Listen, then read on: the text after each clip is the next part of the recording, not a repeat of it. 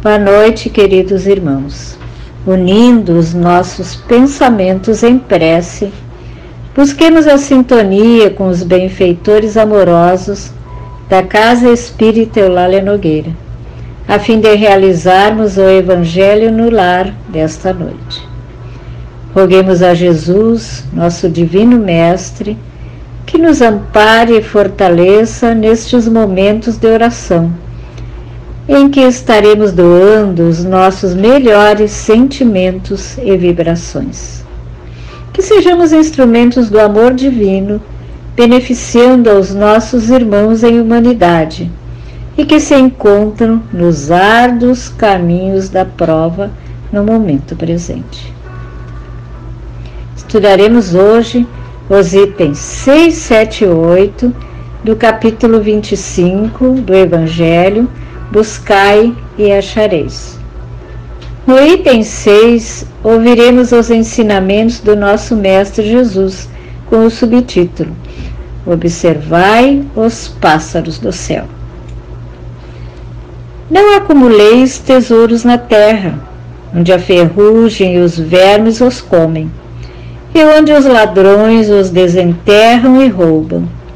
Acumulai tesouros no céu, onde nem a ferrugem nem os vermes os comem.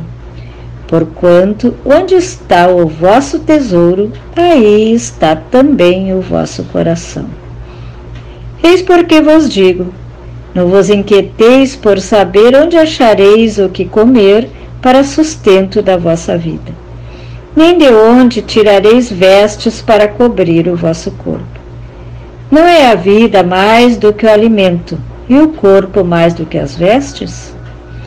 Observai os pássaros do céu, não semeiam, não ceifam, nada guardam em celeiros, mas vosso Pai Celestial os alimenta. Não sois muito mais do que eles? E qual dentre vós o que pode, com todos os seus esforços, aumentar de um côvado a sua estatura? Porque também vos inquietais pelo vestuário? Observai como crescem os lírios dos campos. Não trabalham nem fiam. Entretanto, eu vos declaro que nem Salomão, em toda a sua glória, jamais se vestiu como um deles. Ora, se Deus tem o cuidado de vestir dessa maneira a erva dos campos, que existe hoje, e amanhã será lançada na fornalha, quanto maior cuidado não terá em vos vestir, ó homens de pouca fé. Se vos inquietais, pois, dizendo: Que comeremos, ou que beberemos, ou de que nos vestiremos? como fazem os pagãos que andam à procura de todas essas coisas. Porque vosso Pai sabe que tendes necessidade delas. Buscai primeiramente o reino de Deus e a sua justiça, que todas essas coisas vos serão dadas de acréscimo. Assim, pois, não vos ponhais inquietos pelo dia de amanhã, porquanto o amanhã cuidará de si. A cada dia basta o seu mal. Mateus capítulo 6, versículos de 19 a 21 e 25 a 34. Nos itens 7 e 8, Kardec analisa a passagem do Evangelho de Mateus. Interpretadas à letra, essas palavras seriam a negação de toda previdência de todo o trabalho e, conseguintemente, de todo o progresso. Com semelhante princípio, o homem limitar-se-ia a esperar passivamente. Suas forças físicas e intelectuais conservar-se-iam inativas. Se tal for a sua condição normal na Terra, jamais houvera ele saído do estado primitivo e se dessa condição fizesse ele a sua lei para a atualidade, só lhe caberia viver sem fazer coisa alguma. Não pode ter sido esse o pensamento de Jesus, pois estaria em contradição com o que disse de outras vezes, com as próprias leis da natureza. Deus criou o homem sem vestes e sem abrigo, mas deu-lhe inteligência para fabricá-los. Não se deve, portanto, ver nessas palavras mais do que uma poética alegoria da providência, que nunca deixa o abandono os que nela confiam, querendo, todavia, que esses, por seu lado, trabalhem. Se ela nem sempre acode com o auxílio material, inspira as ideias com que se encontram os meios de sair da dificuldade. Deus conhece as nossas necessidades e a elas provê, como for necessário. O homem, porém, insaciável nos seus desejos, nem sempre sabe contentar-se com o que tem. O necessário não lhe basta, reclama o supérfluo. A providência, então, o deixa entregue a si mesmo. Frequentemente, ele se torna infeliz por culpa sua e por haver desatendido a voz que, por intermédio da consciência, o advertia. Nesses casos, Deus fala sofrer as consequências, a fim de que lhe sirvam de lição para o futuro. A terra produzirá o suficiente para alimentar a todos os seus habitantes, quando os homens souberem administrar segundo as leis de justiça, de caridade e de amor ao próximo, os bens que ela dá. Quando a fraternidade reinar entre os povos, como entre as províncias de um mesmo império, o momentâneo supérfluo de um suprirá a momentânea insuficiência do outro, e cada um terá o necessário. O rico, então, considerar-se-á como um que possui grande quantidade de sementes. Se as espalhar, elas produzirão pelo cêntuplo para si e para os outros. Se, entretanto, comer sozinho as sementes, se as desperdiçar e deixar se perca o excedente do que haja comido, nada produzirão, e não haverá o bastante para todos. Se as amontoar no seu celeiro, os vermes as devorarão. Daí o haver Jesus dito: Não acumuleis tesouros na terra, pois que são perecíveis. Acumulai-os no céu, onde são eternos. Em outros termos, não ligueis aos bens materiais mais importância do que aos espirituais e sabeis sacrificar os primeiros aos segundos. A caridade e a fraternidade não se decretam em leis. Se uma e outra não estiverem no coração, o egoísmo aí sempre imperará. Cabe ao Espiritismo fazê-las penetrar nele. Meus queridos irmãos, meditando, pensando sobre as palavras do Mestre Jesus, e de Allan Kardec, podemos entender que, sem dúvida, a providência divina não nos abandona em hipótese alguma.